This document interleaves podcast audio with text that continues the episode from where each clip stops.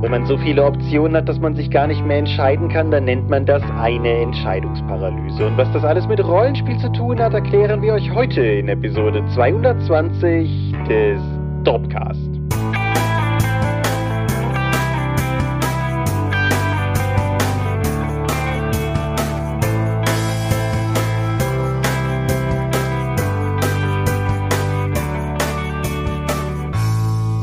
Hi und herzlich willkommen zur Episode 220 des Dorpcast. Einmal mehr haben wir uns heute hier versammelt, über Dinge zu reden, die mit Rollenspiel zu tun haben. Und wenn ich wir sage, dann meine ich zum einen dich. Michael Skopje-Mingers, guten Abend. Und zum anderen mich, Thomas Michalski. Hi. Und worüber reden wir heute? Entscheidungsparalyse und wie sie das Hobby beeinflusst. Genau. Bevor wir darüber reden, sollten wir vielleicht zunächst einen, einen Elefanten im Raum adressieren, weil wenn ihr uns nicht auf Discord oder Patreon folgt, fragt ihr euch vielleicht, warum es so lange gedauert hat, bis diese Folge hier erschienen ist.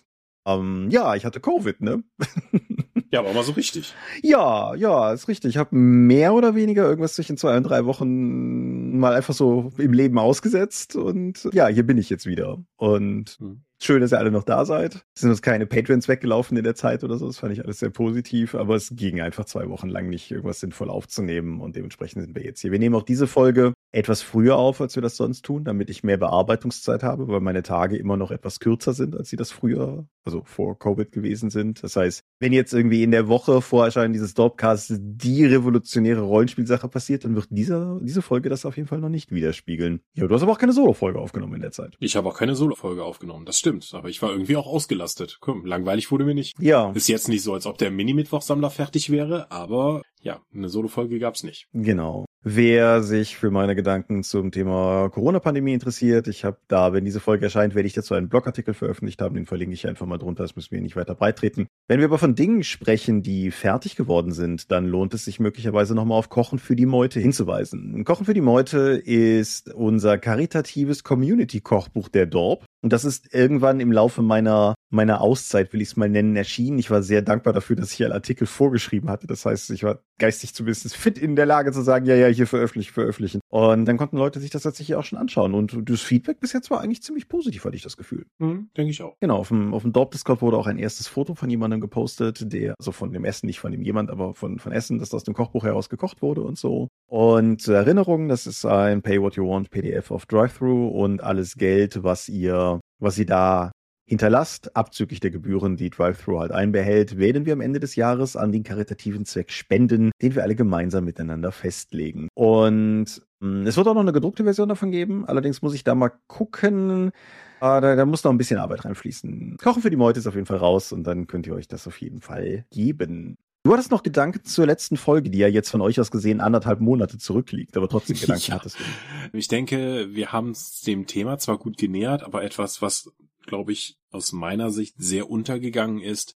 Wir haben im Vordergründig über die Zeit, die man eben investieren kann und wie viel Zeit man dann noch hat, gesprochen. Mhm. Aber ich denke, das wird dem ganzen Thema nicht gerecht weil neben dem Zeit ist ja auch noch die Energie, die man hat, um diese Zeit eben nutzen zu können, noch ein relevanter Faktor. Mhm. Ja, wenn ich nach Hause komme und ich habe theoretisch noch sechs Stunden Freizeit, aber wenn die, wenn ich in den letzten zwei Wochen halt jeden Tag im Büro war, um noch Sachen zu erledigen, dann komme ich nach Hause und schwing mich dann nicht voller Energie vor den Rechner, um noch so einen Miniaturensammler fertig zu machen oder ein Savage Worlds Kurzabenteuer zu schreiben, sondern dann reicht es manchmal einfach nur noch, um auf dem Bett zu liegen und YouTube Zufallsvideos zu schauen, weil man nicht einmal mehr zur eigenen Watchlist kommt. Hm. Machen, wir den Teil mit der Watchlist mal einen gedanklichen Pin rein. Ich glaube, da kommen wir heute nochmal später dran vorbei an dem ganzen Themenkomplex. Aber ja, ich bin momentan, ich befinde mich in einer sehr ausführlichen Praxisübung, dass die Verfügbarkeit von Zeit und die Verfügbarkeit von Energie zwei sehr getrennte Ressourcen sind, gerade bei mir. Mhm. Und stimme dir deshalb einfach nur vollumfänglich zu. Ja, ist richtig. Mhm. Denkst du, wir sollten das Thema demnach nochmal ein andermal nochmal auf die Agenda nehmen und nochmal neu beleuchten? Ich weiß nicht, ob's, ob wir dann aus dieser Richtung nochmal so viel mehr Mehrwert generieren können. Ich finde, es mhm. ist nur etwas, das man auch im Hinterkopf behalten sollte,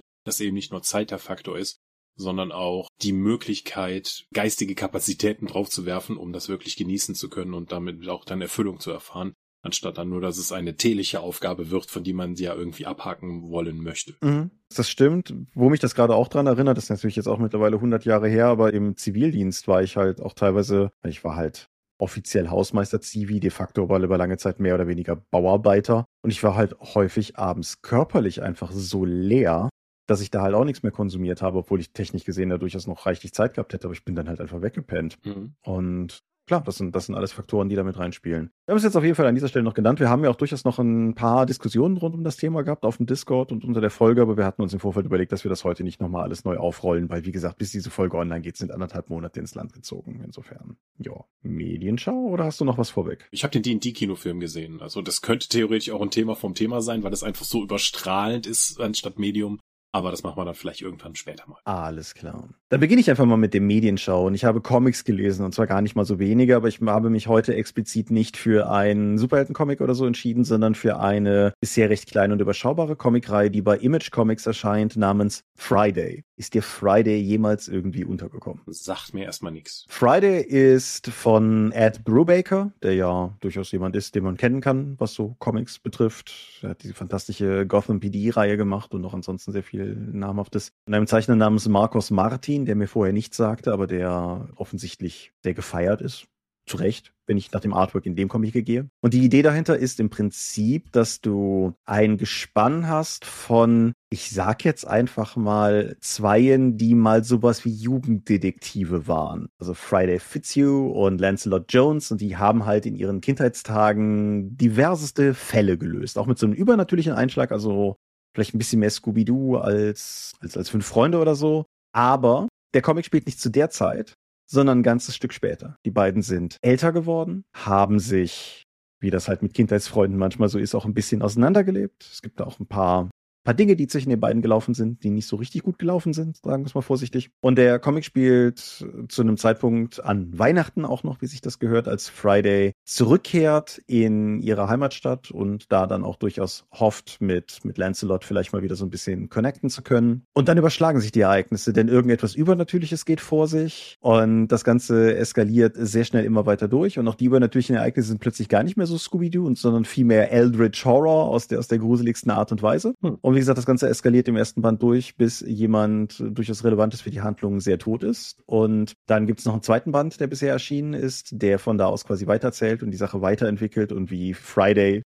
der Comic heißt so und die titelgebende Figur halt auch, wie sich das Ganze weiterentwickelt. Ich habe das zuletzt nur Wednesday gesehen, also Friday sagt mir da nichts. Ja, nein, es ist, es ist kein Sequel.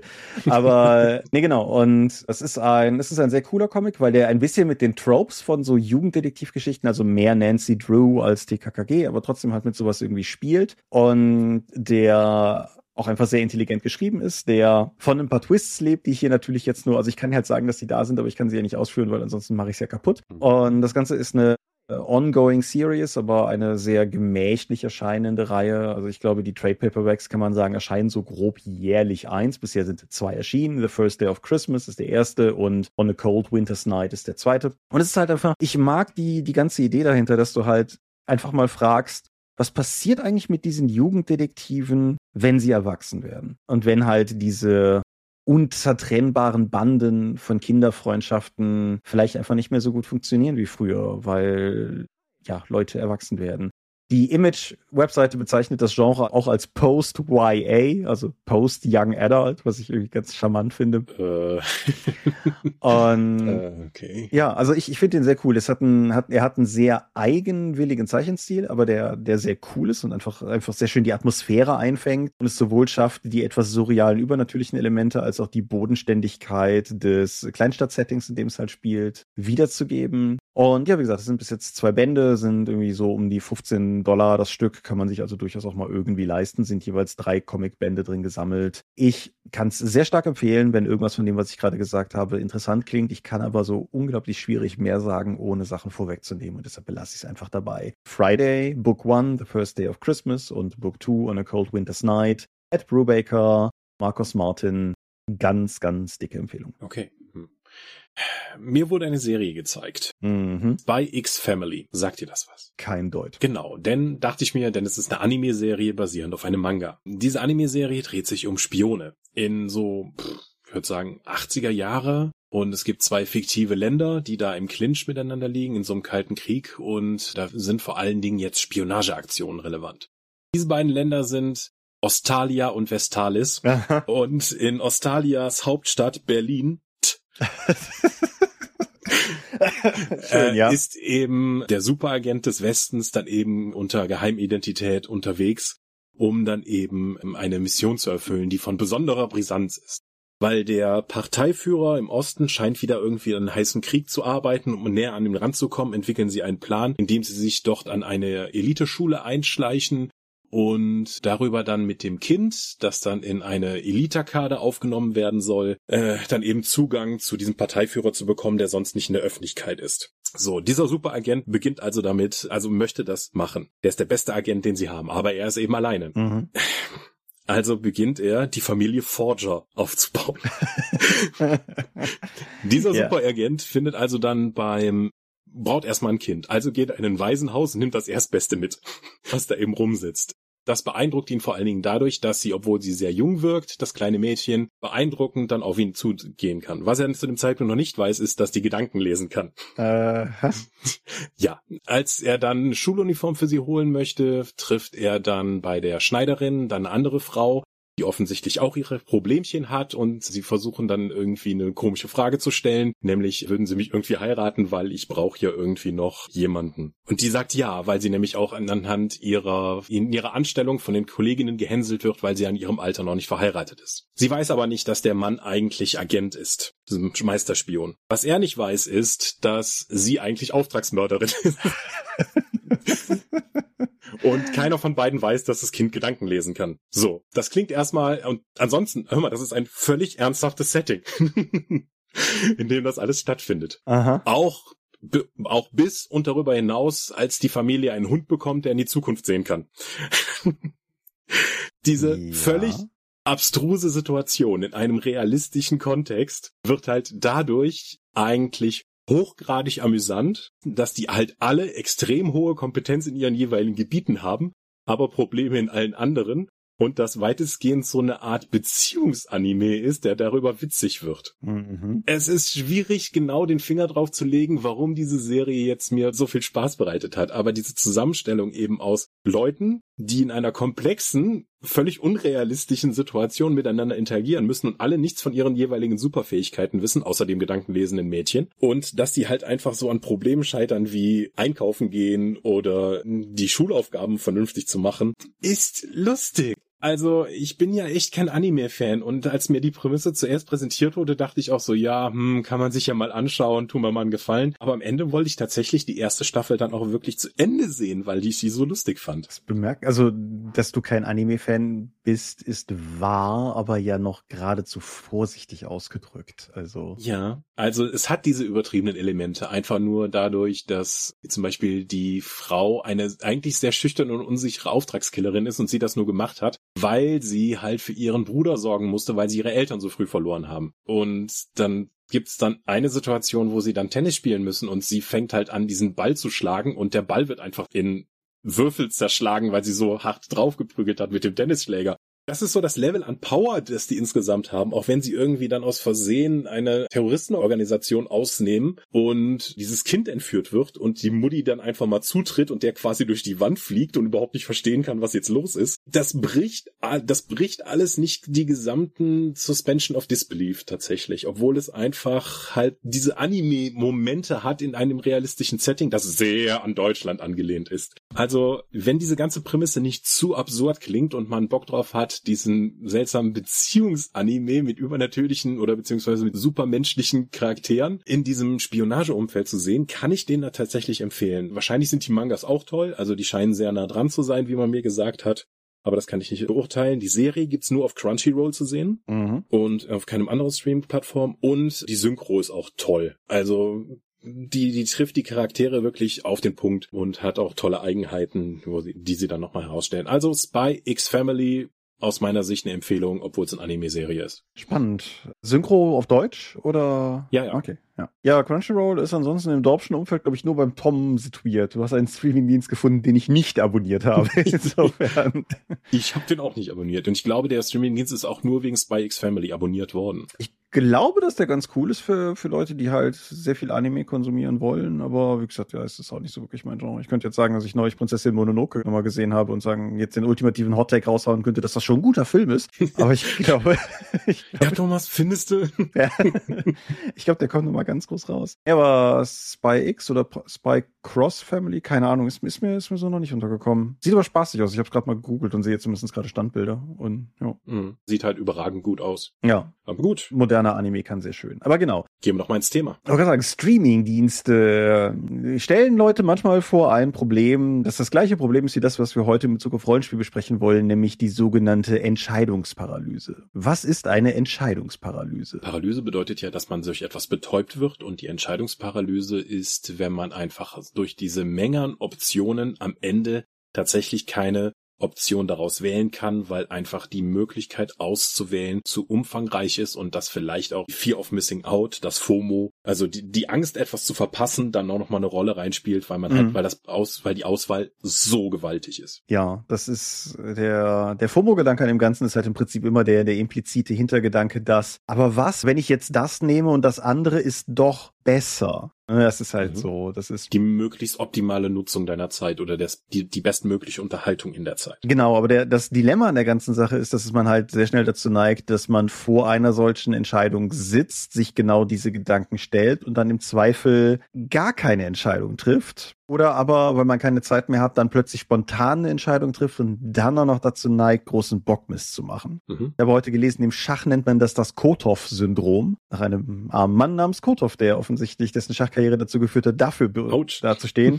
Beim Schach hast du ja die, hast du ja die Uhr, die runterläuft. Und als so lange komplexe Züge zu analysieren, bis du quasi keine Zeit mehr hast, einen Zug zu machen, um dann einen zu machen und der ist dann Mist. Mhm. Wie gesagt, auch im Schach gibt's das halt. Und auch im Rollenspiel gibt's das. Und zwar an, in, an unterschiedlichsten Stellen. Ich fand interessant, du hast das Thema vor einer Weile mal in den Ring geworfen bei uns intern. Und mhm. der Moment, wo für dich die Entscheidungsparalyse gibt's auch als Auswahlparadoxon und ein paar anderen paar Begriffen, aber wo das für dich gegriffen hat, hat viel früher eingesetzt als all die Beispiele, die mir dazu eingefallen wären. Mhm. Meine D&D-Runde hat halt schon relativ lange nicht mehr gespielt und unter anderem deswegen, weil wir einfach keine Option gefunden haben, eine Entscheidung zu treffen, was genau wir jetzt als nächstes spielen wollen. Also daran ist effektiv die Gruppe zerbrochen. Tatsächlich, weil wir dann, jeder hat dann gesagt, ja, ich würde gerne aber das spielen, das würde ich auch leiten. Und dann sagt, braucht halt nur einer in der Gruppe, nee, da habe ich jetzt nicht so Lust drauf. Oder wie wär's, wenn wir das und das machen? Die anderen so, ja, hm, können wir machen, aber wie wär's, wenn wir das machen? Und durch die breite Auswahl von PDFs, von Büchern, die man irgendwann mal geholt hat, von Sachen, die man irgendwann mal spielen wollte, haben wir halt ewig lange über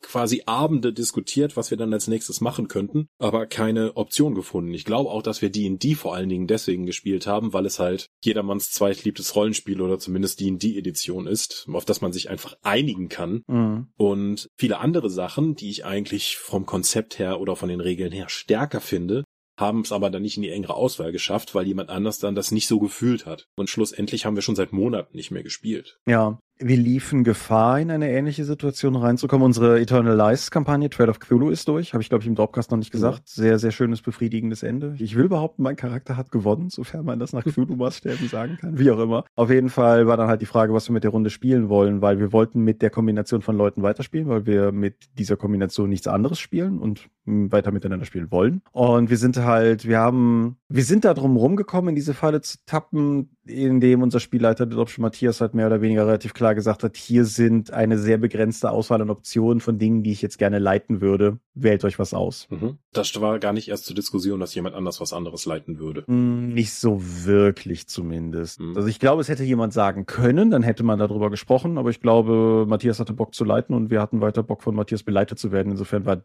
das einfach auch kein, mhm. kein Problem. Was natürlich in dem, was du gerade gesagt hast, auch mitschwingt, was wir wiederum da gesehen haben, was uns aber vom heutigen Thema wegführt, ist, dass wir haben uns jetzt am Ende für Knights Black Agents entschieden, also auch Gumshoe-Horrorsystem, aber in diesem Fall Geheimagenten gegen Dracula. Mhm. Und wir haben uns gegen Band of Blades entschieden, weil das, so hatte ich zumindest das Gefühl, ich lege jetzt Leuten Wort in den Mund, aber einigen der Leute am Spieltisch zu untypisch Pen and Paper war, weil es ja doch eine Abstraktionsebene höher geht und vielleicht mehr, eher mehr so so verrückter Indie-Kram ist, wie ich den auf Rollenspielwochenenden erlebe, aber halt ja, so wurde es dann das klassische, traditionellere Gamschuh-System. Anyway, da habe ich im Prinzip jetzt schon eine Antwort auf das Problem genannt. Man umgeht das Problem, indem man die Auswahlmöglichkeiten gering hält. Genau, indem man die Optionen verringert. Aber da müssen erstmal alle zustimmen, dass die Verringerung der Optionen überhaupt okay ist. Ja. Und wenn du auf dem Weg schon Leute verlierst, kann es ja sein, dass man irgendwie jetzt feststellt, ja, irgendwie finden wir nicht mehr zueinander. Ja, und das, das beginnt ja schon, also es gibt ja auch einige Untersuchungen, ich habe jetzt gerade keine namentlich greifbar, von beispielsweise Geschäften, die Untersuchungen gemacht haben und festgestellt haben, wenn sie halt meinetwegen weniger verschiedene Cornflakes-Sorten anbieten, verkaufen sie in der Tendenz mehr Cornflakes. weil die Leute nicht Gefahr laufen, sich zwischen 100 Sorten nicht entscheiden zu können und dann am Ende dort das Knäckebrot zu nehmen, sondern, ja, wie gesagt, in einer begrenzten Auswahl diese Wahl zu treffen. Aber es fühlt sich ja erstmal konträr zu allem an, was die Intuition sagt, weil mehr Auswahl ist ja was, was uns eigentlich überall eingeimpft wird, das gut wäre. Mhm. Ich nannte es hier und da ja schon mal Content-Druckbetankung. Insofern.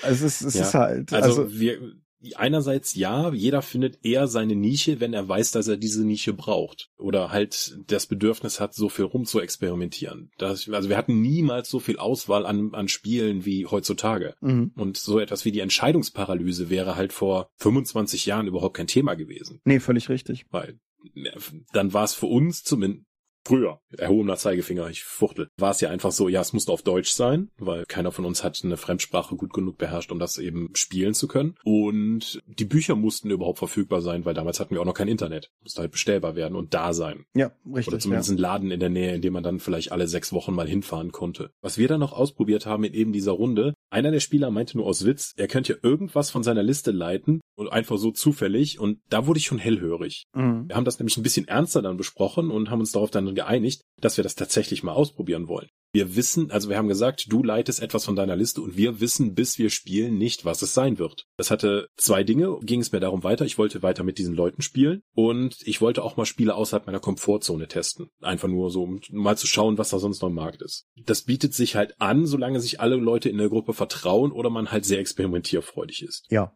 ja, natürlich. Leider, also wir haben dann tatsächlich ich fand eigentlich das Spiel, das wir da gespielt haben, spannend. Was war das nochmal? Es hatte irgendwas mit einem Raumschiff zu tun und wir sind da aufgewacht. Das, das grenzt das jetzt fürchte ich nur so begrenzt ein. Ich fürchte, das grenzt nicht einmal, aber es war halt ein spezialisiertes Spiel, das halt nur in diesem Szenario spielt. Mhm. Mit vorgefertigten Charakteren. Und das fand ich schon interessant. Weil sowas kannte ich halt noch nicht. Mhm. Haben wir leider nicht zu Ende gespielt, weil der Spielleitung dann doch irgendwie die Luft ausgegangen ist und dann mhm. hat sich auch die ganze Gruppe zerfasert. Aber ich hätte das gerne noch zu Ende gespielt. Ja. Ich glaube, diese Situation haben wir bei unserem Spieltisch tatsächlich auch seltener gehabt, weil wenn ich so drüber nachdenke, die meisten Rundenfindungen in meinem Rollenspielumfeld Spielleiter getrieben sind. Ein Spielleiter will Earthbound spielen, ein Spielleiter will Cthulhu spielen, ein Spielleiter will Magus spielen und fragt halt Leute, hey, habt ihr Bock, mit mir Magus zu spielen? So. Und das, das ist natürlich dann durchaus immer einfacher, weil dann sich mhm. im Endeffekt die Entscheidung nur zwischen Ja und Nein abspielt. Was ich aber auch in dem ganzen Kontext relevant finde und um mal so ein bisschen von der, von der Rundenfindung alleine wegzukommen, weil ich sagte ja schon, du hast damit früher angesetzt, als ich das Thema irgendwo vermutet hätte, aber nicht unbedingt unbedingt, also es nicht so, dass das Thema mich generell überrascht hat.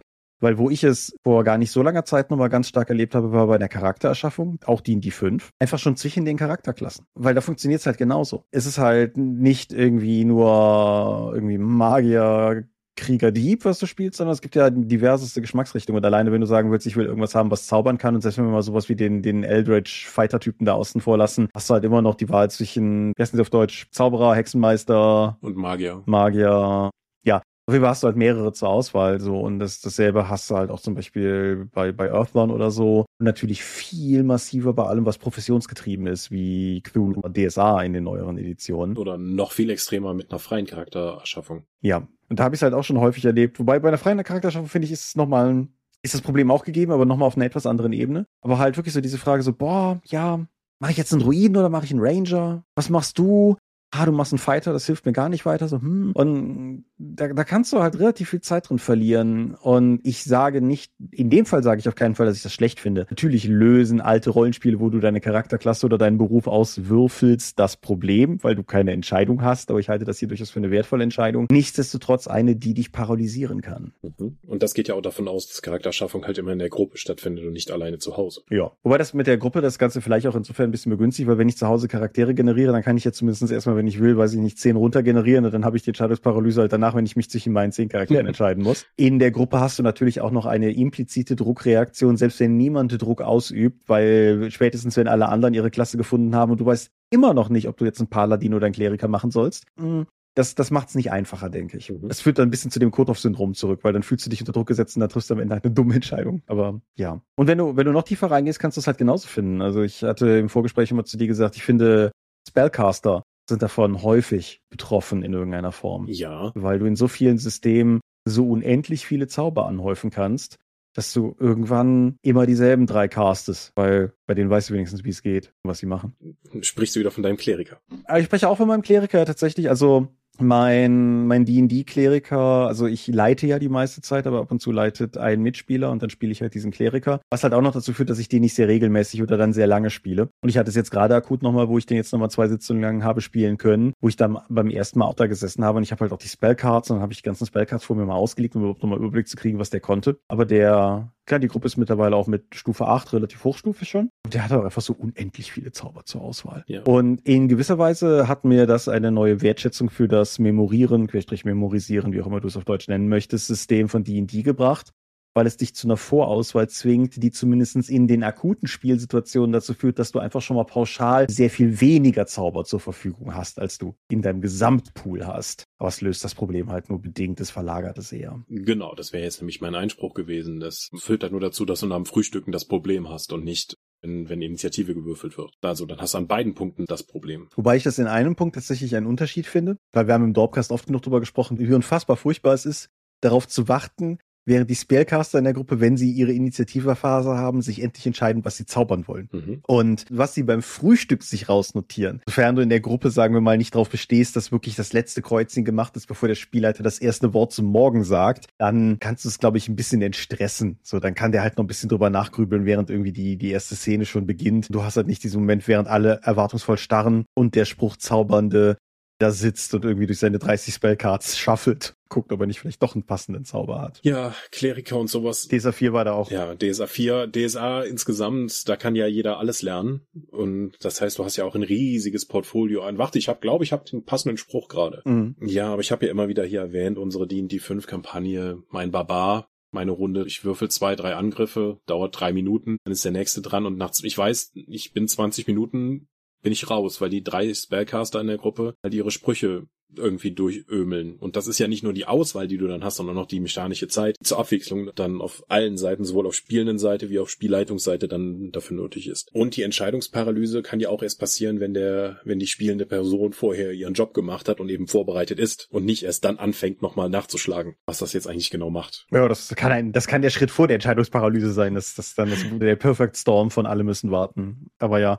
Hast du denn eine Idee, wie man an diesen Stellen Entscheidungsparalysen begegnen könnte? Um es Leuten, sagen wir mal, vielleicht einfacher zu machen? Hm, also die naheliegendste Option ist auch hier natürlich die Optionen zu reduzieren. Mhm. Savage Worlds ist ja mein Lieblingssystem, auch was Spruchschleuderer angeht. Mhm. Einfach nur dadurch, weil es halt maximal 50 Sprüche gibt. Einige von denen sind durch den Rang deines Charakters sowieso beschränkt. Und insgesamt gibt es für eigentlich jedes Setting dann nochmal extra Listen, wenn du dich für eine Magietradition entschieden hast, dass du nur aus dieser begrenzten Liste wählen kannst. Wenn du dann zum Beispiel einen Feuermagier hast, kann es sein, dass die Feuermagie, für die du dich entschieden hast, nicht Auswahl auf den Heilzauber hat. Also ist das schon gar keine Option mehr. Oder dass dann nur Kleriker eben Heilung sprechen können und keine Arkanenkraftanwender. Das hilft auf jeden Fall schon mal. Mhm. Und auch, dass du eben nicht alle diese Zauber zur Verfügung hast oder alle Optionen zur Verfügung hast. Savage Worlds hat ja auch die Idee, dass du dann am Anfang vielleicht eine bis drei Mächte hast, also Zaubersprüche, die du wirken kannst. Und dann musst du halt bei jedem Stufenaufstieg, der eigentlich alle zwei zwei Sitzungen dann stattfindet, hast du die Option, einen Zauber zu wählen, einen neuen Zauber zu lernen oder irgendwas anderes. Und du musst halt auch andere Sachen lernen. Das heißt, die Menge an Optionen, die dir zur Verfügung stehen, sind gar nicht so breit. Mhm. Ich fand es immer sehr spannend, damals bei D&T 4 beim Character Creator. D&T 4 hatte halt auch unendlich viele Optionen an Feeds, an magischen Gegenständen, an Optionen für verschiedene Powers. Der Character Creator hat das schon mal sehr wahnsinnig geholfen, dass du eben da nicht fünf Bücher vor dir liegen hattest, sondern du hast etwas angeklickt und alles, was nicht dazu gepasst hat, für die du nicht die Optionen hattest, sind einfach aus der Auswahlliste verschwunden. Das heißt, softwareseitig wurde mir schon mal die Analyseparalyse einfach reduziert, weil einfach die Menge an Optionen runtergebrochen wurde. Mhm. Das fand ich sehr angenehm. Hm, das stimmt natürlich, ja, klar. Ich finde auch, man kann es natürlich auch, also das sind ja jetzt, sagen wir mal, Entscheidungen, die mehr oder weniger der Game Designer für einen treffen muss. Mhm. Man kann es bei verschiedenen Rollenspielen, glaube ich, auch ganz gut dadurch steuern, indem man sich einfach in der Gruppe zu Beginn darauf verständigt, mit was man eigentlich spielen möchte. Also spiele ich Shadowrun tatsächlich, je nach Edition, auf jeden Fall mit dem obligatorischen, dem Waffen, dem Rigger, dem Matrix und dem Magiebuch. Oder spielen wir erstmal Vanilla nach Grundregelwerk und schrauben dann irgendwann drauf. Genauso halt spiele ich DSA 5 mit dem 5er Regelwerk und gut ist. Oder verwende ich halt die kompletten Inhalte von Codex der Helden, Codex des Schwertes,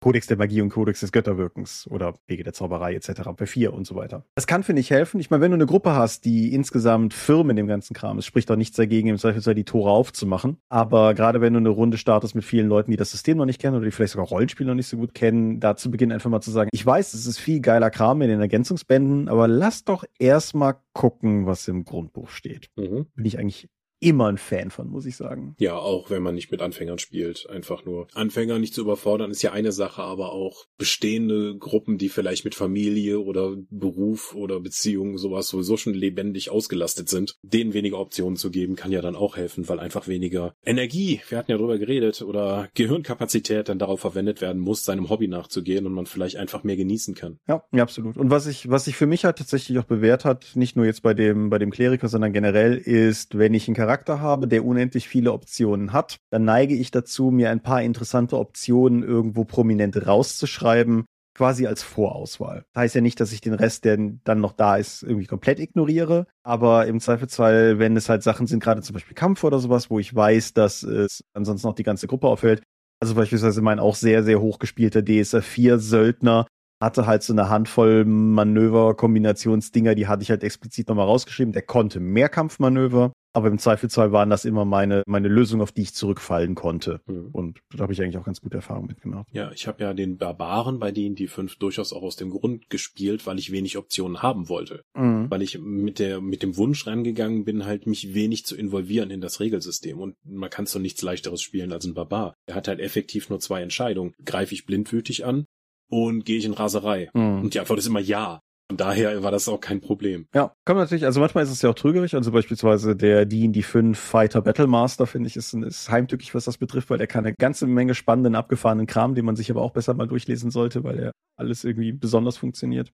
Ich habe mich im Vorfeld dieser Folge gefragt, wie weit die Erkenntnis, dass das ein Phänomen ist, wohl zurückreicht. Und Jetzt ködet. Bin auf eine Fabel von Aesop gestoßen. Oh. 600 vor Christus. Die Fabel von der Katze und dem Fuchs, und die fand ich ganz cool, weil es ist irgendwie, Katze und Fuchs begegnen sich und der Fuchs prallt halt damit, dass er irgendwie 100 verschiedene Möglichkeiten gefunden hat, Feinden auszuweichen. Er ist so klug, er hat 100 Möglichkeiten. Die Katze sagt, ja, ich habe halt nur eine. Dann kommen halt Hunde. Und dann flieht die Katze auf den Baum. Und der Fuchs kann sich zwischen seinen 100 Optionen nicht entscheiden und wird von den Hunden gerissen. Okay. Eine besinnliche kleine Fabel. Gewalt gegen Tiere, eine gute Möglichkeit, um Sachen zu lernen. Ja, auf jeden Fall. Aber ich, was ich damit sagen möchte, ist, es ist jetzt echt keine neue Erkenntnis. Aber woran das, wohin das Beispiel natürlich nach hinführt, ist natürlich noch die letzte Ebene, die mir zumindest einfällt, wie das im Rollenspiel auch einfach Relevanz hat, nämlich einfach in konkreten Spielsituationen. Mhm. Also Du hast da im Vorfeld ja schon ein Beispiel genannt gehabt. Hatte ich? Ja. Du sagtest Shadowrun, das ganze Rollenspiel im Vorgespräch. Und ja. Weil bis jetzt haben wir ja vor allen Dingen mechanische Elemente genommen, wo die Paralyse einschlagen kann. Aber ganz Shadowrun hat ja sozusagen das Problem, das Oblivion hatte. Das große Rollenspiel auf Konsolen und PC Oblivion. Das nimmt dich ja quasi aus dem Tutorial, schubst dich in die große Welt und sagt, du kannst alles machen. Und du stehst da völlig hilflos. Hilfe? ich kann ja. alles machen. Schreckliche Freiheit. Und Shadowrun hat halt die Option, weil es eben den kompletten Ermittlungsteil nicht so stark strukturiert wie zum Beispiel die Kämpfe, dass sich Shadowruns unglaublich ins Unendliche zerfasern können Leute versuchen, noch einen richtigen Weg zu finden, um das Problem, das es vielleicht gar nicht gibt, im Vorfeld schon zu lösen. Ja. Das ist ein strukturelles Problem von Shadowrun. Ja, beziehungsweise vom Cyberpunk-Genre in Gänze ja eigentlich. Ne? Also die. Würdest du nicht eher sagen, dass es so ein Heist-Ding ist oder wo man halt Überfälle plant? Ja, ich, ich denke. Weil so, so ein Dungeon Crawl planen die meisten Leute ja nicht. Nee, das ist richtig. Aber heißt, trifft es schon ganz gut, beziehungsweise im Grunde alle Situationen, wo die, wo die Spieler die Kontrolle über die Situation haben für einen Moment und wo die Spieler entscheiden können, wie sich das Ganze jetzt ausformulieren wird. Der Heist ist ein klassisches Beispiel, aber das kann natürlich genauso gut auch ein Angriff auf die Burg des Feindes sein oder keine Ahnung, die Entführung eines ISB-Agenten vom Todesstern oder sucht ihr irgendwas aus, aber halt was, etwas, was man im Vorfeld planen kann, neigt halt, das neigt halt schnell dazu, dass Spieler beginnen, alle Eventualitäten durchspielen zu wollen. Mhm. Und das kannst du unendlich lange spielen. Und je freier das Spiel oder die Kampagne angelegt ist, desto mehr Optionen hast du halt effektiv. Mhm. Und desto größer wird das Problem. Ich habe mal so eine Art Erziehungstipp von einem Vater bekommen, der meinte, ich frage ja nicht, was mein Kind heute anziehen möchte. Ich frage, möchtest du das blaue T-Shirt oder das rote? Weil ansonsten geht das schief, wie er meinte. Mhm. Und ich glaube, das ist auch eine gute Lehre dafür, wie man Kampagnen, selbst Sandbox-Kampagnen aufbaut. Sandbox-Kampagnen haben mich ja schon oft genug erwähnt, setzen halt ein unglaubliches Investment der Spieler voraus, nicht der Charaktere, dass sie halt diese Welt erkunden wollen. Aber nichtsdestotrotz müssen überall Angelhaken ausliegen, den sie dann nur wählen können, anstatt einfach nur zu sagen, wieder wie Oblivion, ich schubs dich jetzt nach draußen, du kannst einfach mal ein bisschen durch die Gegend laufen, bis du Plot findest. Mhm. Das funktioniert halt weniger gut. Und das führt dann auch dazu, dass die Leute dann so diskutieren, sollen wir in die nächste Stadt gehen, sollen wir in den Wald gehen, was sollte sein. Auch in der relativ frei angelegten D&D 5 Kampagne, die ich geleitet habe, hat am Anfang halt auch nicht funktioniert, weil ich gedacht habe, ich präsentiere jetzt einfach nur mal die Welt und ihr könnt darin arbeiten, bis ich denen halt diese übergeordnete Handlung mit den mit dem Paladin da gegeben hat, der diese Wildnis befriedet hat und damit sie ein Feindbild hatten, auf dem sie sich entlanghangeln konnten. Mhm. Und sie hatten immer noch innerhalb dieses Settings Freiheiten, nur sie hatten wenigstens ein Ziel, das vorgegeben war. Das heißt, ich habe effektiv die Optionen der völligen Freiheit beschnitten, das hat aber dazu geführt, dass sie innerhalb der vorgegebenen Freiheiten dann mehr Freude hatten und sich mehr investiert haben in die ganze Kampagne und ihre Charaktere. Mhm. Ja, absolut. Ich finde, das kannst du ja auch mehr oder weniger subtil machen. Also du kannst natürlich einfach auch eine übergreifende Handlung dran dübeln, die das Ganze ein bisschen lenkt. Das ist immer eine Option. Was ich aber auch häufig am Ende von Rollenspielrunden in eher freien Runden schon mache, ist halt auch, auch ganz ehrlich, weil ich den Kram ja auch irgendwie vorbereiten muss, dass ich halt einfach frage, so, okay, nächstes Mal wollt ihr jetzt erstmal dem dubiosen Auto, dessen Kennzeichen ihr aufgeschrieben habt, nachgehen oder denkt ihr, wollt euch nächstes Mal erstmal irgendwie das Konzerngelände angucken? Mhm. Und einfach dadurch, dass ich diese Frage stelle, eliminiere ich ja, ohne es auszusprechen,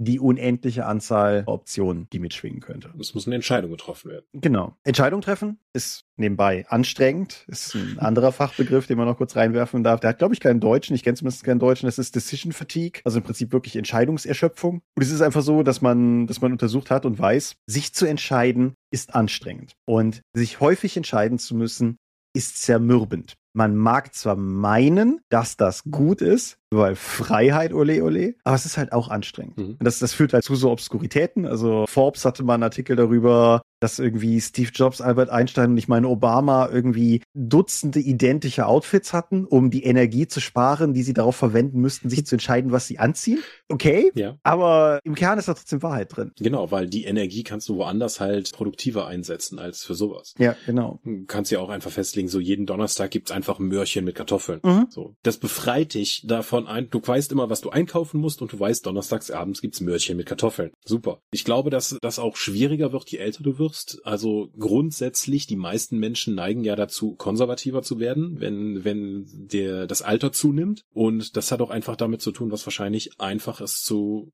zu viel Energie kostet, dann sich dann nochmal auf neue Dinge einzustellen. Möglich. Also für die meisten Leute endet ja die, die musikalische Entwicklung in den Zwanzigern. Und danach möchte man halt nur mehr vom Gleichen hören oder dann einfach die Sachen von damals hören. Ja, und ich, da, ich, denke mal, das geht auch in die Richtung, neue Entscheidungen und sich auf Neues einlassen zu treffen müssen können. Ich, äh, ich bin, ich bin nicht ganz sicher, ob ich der, der tiefen psychologischen Aspekt deiner These komplett mitgehen möchte, aber ich, ich glaube, dass du im Kern schon trotzdem durchaus recht hast. Und ich meine, also ganz banal, privat mache ich das ja auch. Ich schreibe mir einen Speiseplan für jede Woche, nicht weil ich das unbedingt bräuchte, weil ich wohne allein und ich kann essen, was ich will. Aber weil ich dann einfach den Rest der Woche nicht mehr drüber nachdenken muss. Und im Zweifelsfall gehe ich halt morgens in die Küche und gucke, was an meinem Kühlschrank klebt und dann sehe ich, dass der Magnetblock, der da hängt, mir sagt, aha, heute esse ich also, keine Ahnung, Pizza, dann esse ich heute wohl Pizza. Und das ist, das ist, das ist albern, aber das hilft. Und ja, keine Ahnung, wenn ich freitags Tanztraining gebe, dann schreibe ich, bevor ich dahin fahre, acht Tänzer auf, die ich an dem Abend machen könnte. Ich halte mich nicht immer dran, aber im Zweifelsfall stehe ich halt nicht vor 40 Leuten, die mich erwartungsvoll angucken und ich kann mich da nicht entscheiden, was wir heute beim Training machen. So, das. So, was wollt ihr denn heute machen? Oh, wenn du dann erstmal in die Diskussionsrunde gehst, dann wird, ist der Abend ja eigentlich schon gelaufen. Ja, das, das, das, das, das dulde ich nur im Sinne von, hey, wir haben jetzt noch fünf Minuten, wir machen noch irgendwas Dummes. Sagt mal irgendeinen dummen Tanz und der Erste, der genannt wird, wird dann halt getanzt. So, aber das ist auch das höchste der Gefühle. Wir kommen vom Thema ab. Entscheidungen sind anstrengend und in dem Sinne denke ich halt, ist es auch tatsächlich, selbst wenn die Spieler das bewusst nicht so wahrnehmen, ist es unterbewusst durchaus auch einfach ein Dienst am angenehmen Spiel, sie nicht unnötig vor Entscheidungen zu stellen. Und wir haben jetzt das Beispiel mit den, mit den Heist-Szenarien und so gehabt, aber im Grunde hast du ja die Gefahr einer solchen Paralyse, wann immer Spieler Entscheidungen treffen müssen. Vielleicht ist es der große Moment in der Kampagne, wo sie sich entscheiden müssen, ob sie NSCA trauen wollen oder nicht. Und du kannst dafür, wenn die Spieler genug Zeit haben, dann werden sie das Thema so zu Tode zerreden, wie nur irgend möglich. Mhm. Kannst du natürlich durchaus so ein bisschen kontern, indem du versuchst, ein zeitbedrohliches Szenario aufzubauen. Aber zeitbedrohliche Szenarien sind natürlich im Pen Paper auch immer so ein bisschen so eine schwierige Sache, weil Zeit im Pen and Paper ja generell ein relativ ist. Ja, genau. Ja. Ich habe das durchaus schon gesehen, dass Spielleiter versucht haben, das in irgendeiner Form zu forcieren mit, keine Ahnung, Eieruhren oder Countdowns oder ich gebe euch jetzt bis halb und dann sagt ihr mir eure Entscheidung oder so. Das ja, weil ansonsten kommt das Spiel halt zum kompletten Halt. Ja. Wenn du da nicht irgendwie ein Element einbringst. Es gibt ja dieses Mittel des, ja, wenn irgendwie die Handlung zu, zum Erliegen kommt, greifen halt einfach Ninjas an und wir gucken von da aus, wie es weitergeht. Kannst du auch machen. Wird dir halt die Entscheidung abgenommen. Ja, ist immer ein bisschen vom Rollenspiel abhängig. Bei Action- und pulpigen Szenarien funktioniert das auf jeden Fall immer gut bei irgendwelchen tief emotionalen Horrorszenarien oder sowas sind die Ninjas möglicherweise eine Überraschung. ja, Zustimmung. Private Eye wäre auch ein gutes Szenario für Ninjas auf jeden Fall. Aber wo führt uns das denn alles hin? Sich des Problems bewusst zu sein mhm. und gegebenenfalls das in seine Runden einzubauen und auch wenn es jetzt nicht zum Railroading wird, zumindest sich zu überlegen, wie man die Optionen oder besser die Geschichte lenken zu können. Mhm. Weil die Geschichte nicht zu lenken, könnte dann zwar den Vorwurf des Railroadings oder der, der Bevormundung offenbaren, aber andererseits ist das Spielerlebnis dadurch halt viel besser, ohne jetzt in den Illusionismus zu verfallen, dass deine Entscheidungen gar keine, gar keine wirklichen Auswirkungen haben, aber einfach nur Leuten konkrete Entscheidungsmöglichkeiten geben. Wir sagen zwar häufig, dass das Tischrollenspiel dem Videospiel, Rollenspiel überlegen sei, weil man einfach alles machen kann. Aber das kann halt auch zum Problem werden. Das ist sowohl die große Stärke wie auch eine Schwäche des Tischrollenspiels. Mhm. Ich finde, man kann hier und da auch durchaus sehen, dass diese Lektion Leuten bewusst war. Also ich habe jetzt Deus Ex Mankind Divided gespielt. Ein Videorollenspiel, nenne ich es jetzt mal im weiteren Sinne. Immersive Sim, wie auch immer. Und das Spiel brüstet sich sehr damit, dass du halt auch im Prinzip alle Möglichkeiten hast, von ich gehe da schießend rein zu ich schleiche mich durch Lüftungsschächte oder irgendwie nutze meine wahnsinnigen Social Skills und mega Pheromone, um Leute zu bezirzen und da reinzukommen. Was mir beim Spielen durchaus aufgefallen ist, ist, dass es mir zwar immer das Gefühl gegeben hat, dass ich diese fantastische Entscheidungsfreiheit habe, hier diesen oder jenen Weg zu gehen, aber alle Wege, die ich gegangen bin, eigentlich zu designt dafür waren, als dass es halt mein Zufallsfund gewesen sein kann. Mhm. Sprich, das war eine sehr bewusste, sehr komplexe Designentscheidung, all diese Wege möglich und interessant zu machen. Und ich denke, darauf läuft es im Endeffekt auch beim Pen and Paper hinaus. Du musst den Leuten, oder du solltest den Leuten durchaus, finde ich, eine Wahl lassen zwischen A, B und meinetwegen C.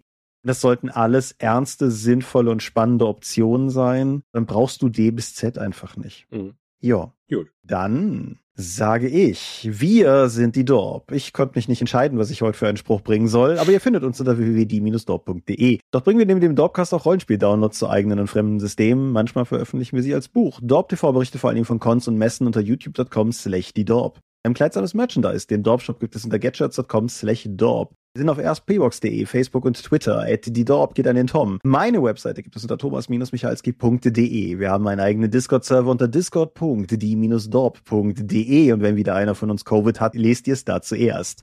Wir veranstalten die Drakon, die kleine sympathische Pen Paper Convention in der Eifel, das nächste Mal vom 15. bis 17. September 2023. Und möglich wird das alles durch eure milden Spenden auf Patreon. Paywalls gibt es keine. Und die Infos warten auf patreon.com slash die Dorp. Tartaros Gate. Das Spiel, das wir abgebrochen haben, hieß Tartaros Gate mit dem Raumschiff. Habe ich meinen Lebtag noch nicht von gehört, aber cool. Siehste. Ja. Ich bedanke mich bei dir für dieses Gespräch. Gerne. Ich bedanke mich dafür, dass du uns da gut durchgeführt hast. Nur wenn du das sagst. Ich hoffe, ihr hattet Spaß beim Zuhören und wir werden jetzt hoffentlich wieder 14-tägig hier im Dienste sein. Positiver Nebeneffekt ist gewissermaßen, dass diese Folge erscheint, wenn ich eigentlich Urlaub habe. Das heißt, wir haben zwar die Corona-Ausfälle gehabt, aber dafür spart ihr euch einen meiner rituellen Urlaubsausfälle. Ich hoffe, ihr hattet Spaß. Wir hören uns in 14 Tagen an dieser Stelle wieder und wenn du sonst nichts mehr hast, sage ich bis dahin Adieu und ciao, ciao. Tschüss.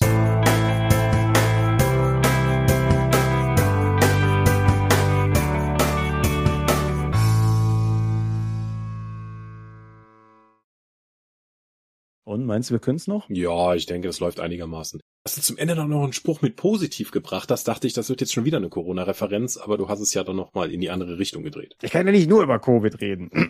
also. Das ist doch schon ein bestimmtes Thema. Das war auch sehr einprägsam. Und ist es noch. Ja, und ist es noch, genau. Insofern würde ich sagen, stoppen wir doch einfach für heute mal die Aufnahme. Ich gehe jetzt schlafen. Auch in diesem Monat möchten wir euch an dieser Stelle für eure großzügigen Spenden auf Patreon danken, denn nur durch eure Unterstützung ist dieses Projekt in der heutigen Form möglich. Und unser besonderer Dank gebührt dabei wie stets den Dob Ones, also jenen, die uns pro Monat 5 Euro oder mehr geben. Und im April 2023 sind das Aika, Alishara, Vitus Arcanion, Arudwan aka AGS, Lambert Behnke, Big Bear, Creatio ex nihilo, Daniela, Daniel Doppelstein, Dorifer, Joachim Eckert, Exeter, Excalibert, Björn Finke, Kai Frerich, Marcel Gehlen, Alexander Hartung, Jörn Heimeshoff, Hungerhummel, die 100 Questen Gesellschaft, Stefan Lange,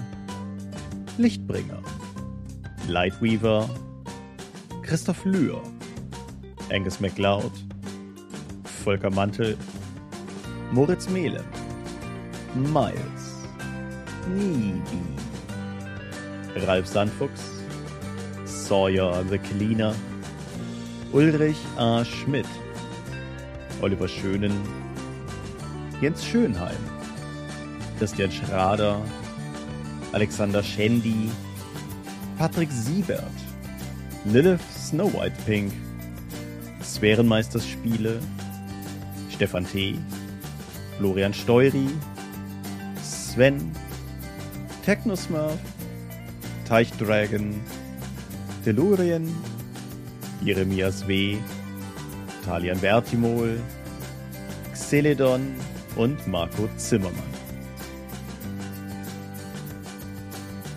Danke, dass ihr uns freiwillig ohne Paywall und Auflagen so tatkräftig unterstützt, einfach nur, weil ihr es könnt.